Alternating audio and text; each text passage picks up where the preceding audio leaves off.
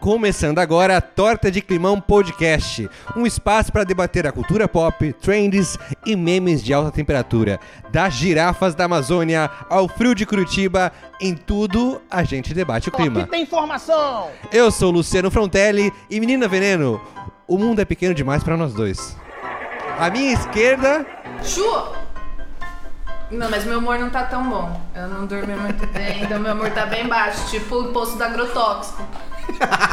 e à minha direita, Eu sou o Thiago Lopes e pelo jeito não é só a moto que tá envenenada. Moto envenenada. Bom, e para começar o nosso programa, né, torta de climão, antes de chegar no prato principal, tem alguns petiscos. Tiago, você tem um petisco pra gente aí? O que, que você tem de petisco? A ministra Damares. O que ela falou mesmo? ela falou. Tiago, eu já falei que antes do programa, você não consuma ervas medicinais, tá? Por favor. É provado, o agrotóxico está influenciando o Alzheimer, é real. É verdade. Cuidado, gente. Não, a ministra Damares ela falou que policiais podem fazer greve, contrariando a Constituição. Ô, ministra boa. Mas é, tem, tem duas constituições no Brasil, então a da, da Damares e a nossa. Tem aquela da Vozes da Minha Cabeça. Constituição Voz, da- Vo- como que é? Como que é a nossa o instituto que a gente encontrou mesmo? É, Ela participa do Instituto Vozes in Caput. Esse é o Instituto da Damares. Bom, tem um outro petisquinho aqui que é um pouquinho maiorzinho, é uma brusqueta que eu trouxe, que é, bom, tem um parque no Acre. Pra quem não conhece, Acre existe, tá, gente? É, é a realidade. E ele foi criado em 1989, que é o Parque Nacional da Serra do Divisor. Fica ali na fronteira entre o Acre e o Peru. E ele guarda uma das maiores diversi- biodiversidades do mundo, mas mesmo assim corre o risco de ser encerrado e transformado numa área de preservação, de proteção ambiental. Qual que é a diferença? Que nessa área você pode explorar, tem mais convívio humano e etc. Só que tem um problema, que essa é uma das áreas, né? só, só tem 10% do estado do Acre que é conservado. E essa é uma das maiores áreas que ajuda a conservar esses 10% do estado do Acre. E esse projeto de lei, de lei que é da deputada federal Mara Rocha, que é destruir, né, transformar tudo em rocha em vez de árvores. O PSDB do Acre prevê que faça essa mudança então para abrir estrada. Porque estrada, né? Estrada. Vamos fazer estrada. Pro... Se só que realmente traz um problema muito grande. Eu vou deixar um link para que você quiser saber mais, acompanhar aí mais informações sobre isso. Tá ainda em discussão se vai acontecer, se não vai acontecer. E tem o pessoal do WWF Brasil que diz que melhor não, porque esse é um dos cinco maiores do país e conserva o maior bloco de floresta no sul acreano. Eita, com esse petisco aí deu pra abrir o apetite. hein? É, então. O gato caiu, gente. Vocês que não estão aqui agora, Deus do céu! a gente tem um gato e a gente vai postar uma foto pra vocês nas redes sociais. Porque ele que manda, na verdade. ele, ele tá, tá ele tá bravo, ele bateu os papéis aqui na mesa. O diretor do programa, gente, ele subiu no piano e caiu de uma caixa. Mas vamos então pro prato principal? Vamos ver, vamos ver se o gato tá vivo. Pausa. Ele tá bem? É sério? Ah, então Ele tava tá. quietinho antes da gente começar a gravar. Agora eu vou fazer um barulho, eu vou cair da piano. Coitado, o gato caiu junto com a Selic. Agora eu faço empréstimo, hein? Bom, o gato está vivo. Então vamos ao prato principal? Atenção emissores de gás carbônico para o top de 5 segundos. Bom, a gente já deu um, um teaser no começo do programa. Hoje nós vamos falar sobre agrotóxicos. Algumas pessoas falam defensivos agrícolas, outras pessoas falam vários outros nomes, mas o nome que todo mundo conhece e que todo mundo fala é agrotóxico. Veneno. Veneno, também. Veneno, pode ser. Bom, no dia 19 de fevereiro era para sido julgada uma ação que questiona a isenção de impostos para os agrotóxicos aqui no Brasil. Além desse julgamento, que tinha uma data marcada, nós também temos out- outros questionamentos, como um que o PV fez a respeito também da liberação desenfreada de vários tipos de agrotóxicos, inclusive alguns que são proibidos em outros países, também aqui na terra brasilis. Porém, não há mais nova data, né? Isso era para ter acontecido no dia 19 de fevereiro, passou o carnaval Agora, nós não estamos gravando em março, vocês que não sabem como isso funciona, a gente não tá realmente no dia que isso foi lançado, tá?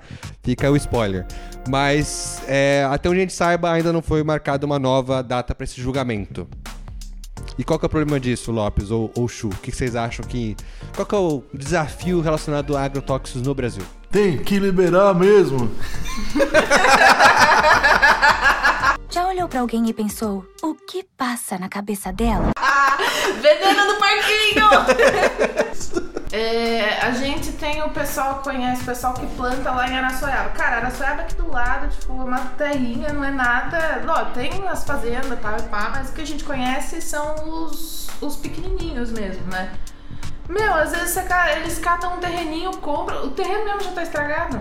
Porque já foi feito plantação, porque é tão fácil conseguir o agrotóxico que não é só o grande Produtor. agricultor, o grande produtor que con- que consegue acesso a esses agrotóxicos. O pequeno e médio produtor também consegue, porque é muito barato. Tipo, entra o cara, tá lá se matando pra conseguir fazer a hortinha dele pra vender na feira. E, e ter que gastar, tipo, muito pra vender o produto 100% natural e destacar o agrotóxico, o que, que ele vai fazer? Senão ele não tira o dinheiro dele do mês. É, é um, é um acesso fácil junto com a ignorância do. Da, porque, assim, lógico, é, não vamos falar ignorância no sentido pejorativo, né? Só ignorância no sentido. De não saber outros métodos. Exatamente, essas pessoas não foram informadas do que, que eles estão fazendo. Então isso já entra numa cadeia desde o pequenininho até o grandão. O Instituto Vozes em Caput. me contou que o problema do Brasil é essa escolha econômica de fazer a monocultura. Se a gente tivesse uma agricultura diversificada, a gente não ia precisar ter esse tanto de uso de agrotóxicos. Então é um dos argumentos aí que eles falam é que o clima aqui é tropical, tem que fazer a monocultura e usar agrotóxico para tirar as, as ervas daninhas, as, os inseticidas. Mas se você tem uma agroecologia com diversidade de, de produções, é, já naturalmente já dificulta essa proliferação de, de ervas daninhas e de, de insetos, né? Então essa questão de, de isenção para para agrotóxico é tudo tem a ver com uma escolha econômica, não é uma escolha realmente para a produção, né? Isso é um, eles escolheram privilegiar a indústria, a, o grande produtor, né, agrícola e Que alimenta o mundo, é isso mesmo? O que o pessoal fala que alimenta o mundo aí, que a nossa agricultura grande, assim, monoculturista, que é o que alimenta o mundo todo. a gente tá vendendo soja para China, é isso. E as pessoas não comem soja? Ação para boi, principalmente. Ah, então a maioria da soja, na verdade, vai pra alimentação. É, de, de ração, é isso. Cara, posso só fazer um parênteses aqui, comentar um dado que eu fiquei chocada. A hora que eu vi, eu achei, até achei que era mentira mesmo. O- sobre a, a quantidade de água que se gasta pra fazer a produção de soja pro gado. Tipo, é um negócio que é, é surreal, não é? É uma, é uma coisa que você olha os dados, você até duvida que seja verdade. Você fala assim, não, essa pessoa tá mentindo. Você lembra qual era o número? Era, se eu não me engano, cada.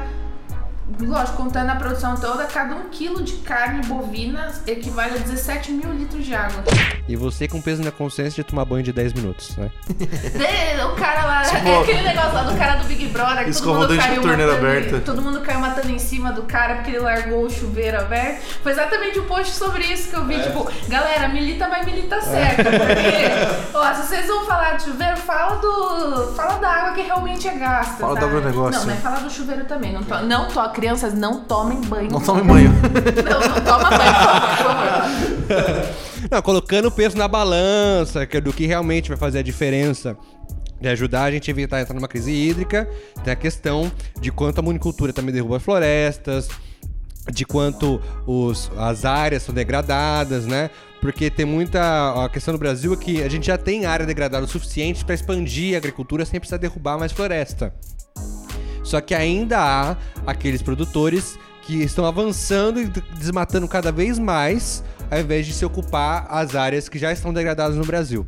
Então esse é um outro desafio também que a gente tem na hora de produzir esses commodities, né, que são vendidos para fora. Que, inclusive, quando é vendido para fora, tem regras específicas que a gente acaba seguindo, mas não, não aplica aqui dentro, não é mesmo? Eu acho. Só, só queria voltar no, no que você falou, inclusive, da água. É, você falou de expansão do agronegócio.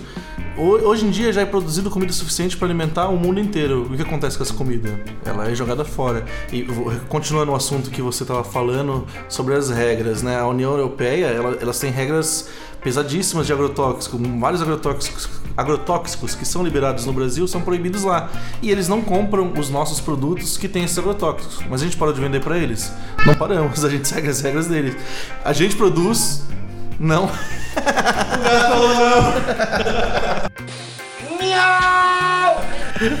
Isso aí, Billy, isso é muito bom. Que orgulho. Então, atualmente, o grande produtor ele já está fazendo isso. Ele produz, seguindo as regras da União Europeia para exportar, mas pra gente, não. Calma aí, gente, que o gato tá Esse é um gato de um opinião. gato de opinião. E Lopes, falando da, da Europa, tem já alguns países que, além disso, de proibir muitos dos agrotóxicos que foram liberados aqui no Brasil, né, foram um recorde. Mas vale, vale dizer que, um, há muito tempo o Brasil libera os agrotóxicos, tanto que essa ação também questionava um decreto de 2011, onde que, entre outras coisas, zerava a cobrança de impostos sobre produtos industrializados, o IPI, dos agrotóxicos. Ou seja, desde o governo do PT, esse namoro com veneno, né? Esse namoro com, com, com, essa, com essa questão já acontece, né? A influência dos agrotóxicos na produção de matéria-prima, na produção de, de alimentos aqui no, no, no Brasil. E também dizer que, ainda nessa linha de outros países né, da Europa, que além de proibir, um países como a Suécia, o que eles fazem? Lá eles têm um imposto que é gradativo, ou seja, qual- quanto maior o nível de toxicidade do produto, maior o nível de imposto que ele tem. Porque qual é a lógica? Esse, por esse produto poder ocasionar é, problemas de saúde nas pessoas, vai acabar gerando um custo para o Estado. Um custo no Brasil seria para o SUS. Então, na Suécia, eles aplicaram o seguinte: que esses produtos maiores de maior toxicidade são cobrados e o valor arrecadado com esses tributos são reinvestidos para incentivar políticas de transição agroecológica, ou seja, lembra aquele pequeno agricultor que a Chu falou no começo? Para mostrar quais são as outras formas de, de produzir, quais são as outras técnicas para evitar insetos, para evitar erva daninha, para aumentar a capacidade de produção por hectare e assim por diante e também para ajudar a reinvestir nessas outras políticas de saúde, etc., que é o custo que gera é, esse tipo de produto na nossa alimentação. Que poderia ser também como exemplo para outros produtos no Brasil, né? Como cigarro, refrigerante, bebidas alcoólicas, que tem comprovadamente impacto na nossa saúde, né? Nosso amigo da pedra no. Da pedra aqui no, no Eu ia perguntar se refrigerante faz mal mesmo. Mas eu tô com a cólica aqui já renal, então Você já sabe. E não é a primeira vez, né? E não aprende, mas tudo bem. faz uns 10 anos pelo menos. É, então é uma, uma, uma lógica que, que, que tenta se aplicar também. É, e acho que um outro exemplo né, que a gente pode dar de solução seria que existe hoje um abaixo assinado para que se vote um projeto de lei que existe no Congresso Nacional, que é a Política Nacional de Redução de Agrotóxicos. É, ela ajuda né, justamente nesse sentido de fazer uma transição saudável para o Brasil, para mais saúde para a população num ambiente mais sadio. Enfim, tem gente que usa o argumento que precisa do grande produtor para conseguir alimentar, para conseguir suprir toda a demanda, mas atualmente é, o, a agricultura familiar já. já. Caralho, tá foda. Soberania, soberania alimentar que você queria falar? Não, não, não. falando? Eu quero falar que ela já atende a demanda de 70% da população do Brasil. Então por que você não falou isso? É, porque não, a palavra demanda. Vamos voltar tudo, Chu. Volta tudo, né? Corta tudo isso aí, ó. É pra Chu do futuro lembrar. Existe o argumento de que precisa dessas monoculturas, desses grandes produtores, pra suprir essa demanda da população, mas a. a- Caralho, de novo, no mesmo lugar. É Fala erva. você, fala É você isso aí, ó. Fala você essa frase aí. Eu quero isso aqui, ó. Não sei falar inteligente. Tá isso aqui, Deixa ó. Fala do seu jeito. Tipo, esse 70% é um dado. 70% do que tá Não, no não- nosso prato.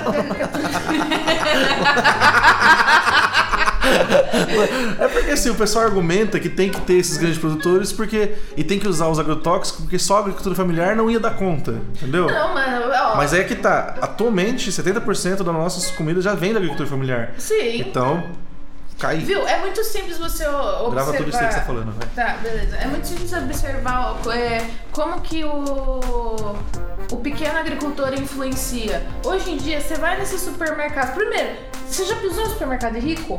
Não. Eu pisei, nunca mais. Porque eu sou rica! É tudo produção independente, não sei o quê. O produto do pequeno agricultor, que entre mil aspas é vendido naturalmente, né?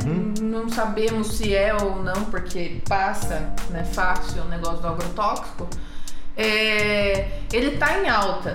Então, por exemplo, a pessoa quer fazer uma alimentação saudável, vai pro produto do pequeno agricultor. Beleza, a galera rica mira lá. Já tá comprando, contribuindo pro pequeno agricultor. Aí você na contramão tem a galera de baixa renda, que onde que essa galera vai comprar alimento? O extra. Na feira. Na feira. Na feira, Na feira. seu Gesp, os. é, e, e lá, não, não sei se vocês estão acostumados a comprar coisa no seu Gesp, mas lá são os pequenos. Geral, lá é voltado para os pequenos agricultores. Sabe? Os grandes agricultores, eles vão já direto já joga para a indústria que vai fazer um processamento, tudo, a maioria são ah, os alimentos processados.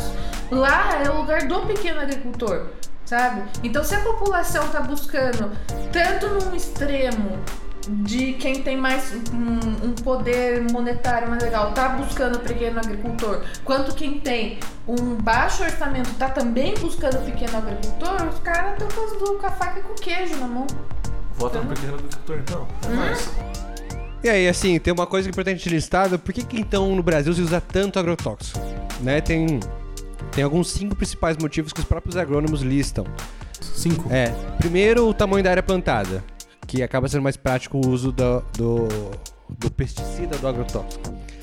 É, o modelo de produção em larga escala, que é o que foi implantado no Brasil e acaba incentivando esse, esse método de, de, def- de defensiva agrícola, como dizem eles.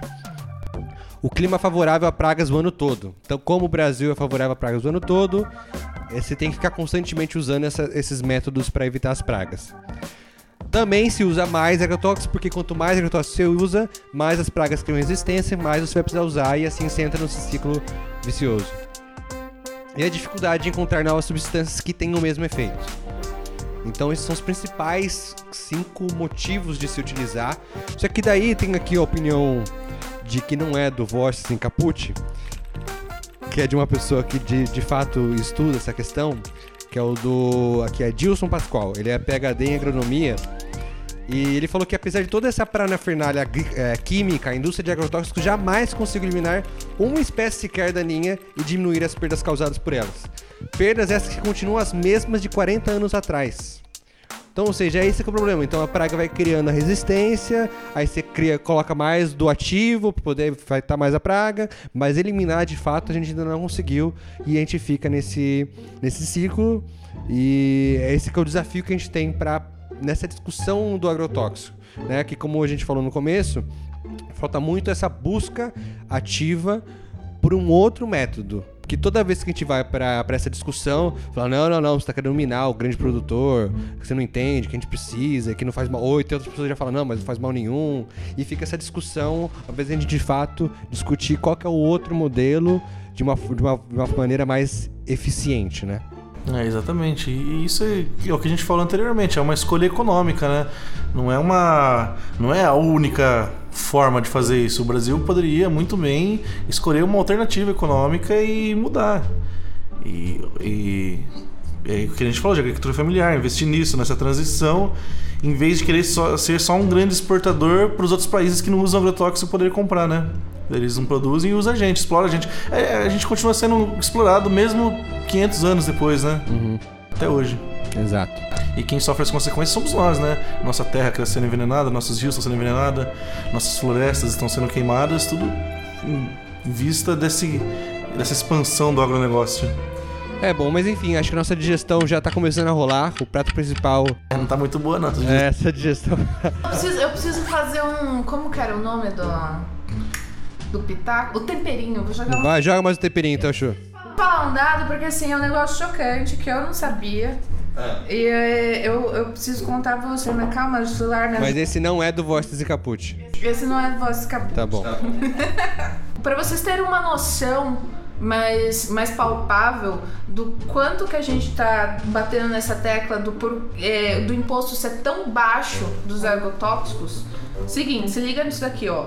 Enquanto foram exportados 96 bilhões em produtos agrícolas em 2018, apenas 5 mil foram arrecadados em impostos pela União.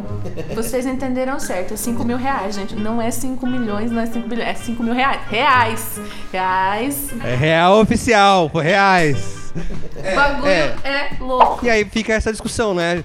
Se é tão vantajoso você usar o agrotóxico do ponto de vista de custo, por que, que eu vou buscar outras formas? Não tem por que eu buscar outras formas. Porque o governo já facilita pra mim, produtor, de dizer, ó, essa aqui é a forma que a gente tá incentivando, utiliza isso aqui porque eu vou baratear ao máximo pra você continuar usando isso. E lógico que por trás tem todo um lobby, né, de, das grandes empresas e grandes produtores também, pra que se continue dessa forma, não mude, que é o que tá acostumado, pronto, acabou, tem mais lucro, é isso mesmo. Quem for comer que se vire e depois vá no postinho lá e dê um jeito, sabe? Quem tá produzindo lá o a pessoa aplicando, quando não é um grande maquinário, quando é a realidade dos grandes produtores, quando é um, um produtor menor e tem que aplicar na mão mesmo, ele que se vire depois com, com, com envenenamento, etc. Tem vários dados, né? O estado do Paraná, por exemplo, é um dos que, que tem grandes recordes de pessoas envenenadas com a produção utilizando agrotóxicos. Enfim, Fica aí essa questão pra, digestão. O programa realmente é curtinho, pra gente realmente dar um, dar um prato principal pra te digerir durante a semana até o próximo programa. Entre no grupo do Facebook Digestão da Torta de Climão Podcast, pra gente poder. pra gente poder continuar conversando a respeito. E aqui nesse programa a gente vai deixar os links para você se aprofundar nas notícias, poder colocar aqui algumas mais informações de especialistas e também um link para a petição da questão da política nacional é, da política nacional de redução de agrotóxicos que está no Congresso para votação há bastante tempo, beleza? E esse é um programa oferecido pela Secretaria Nacional de Comunicação do Partido Verde. Espero que vocês tenham gostado. Querem deixar aí um, uma sobremesa para as pessoas? Algo, algum, algo a mais para as pessoas saborearem? Sobremesa com mel só por enquanto, hein? Que os agrotóxicos estão matando as abelhas. Eu prevejo a volta da traquina Chernobyl. Diminui um pouco da bolacha. Tamo aí. Daqui a pouco a traquinas verde volta. E daqui a pouco a gente pode ser ah, o biscoito de limão em vez de torta de climão. Beleza, gente? Obrigado e até a próxima.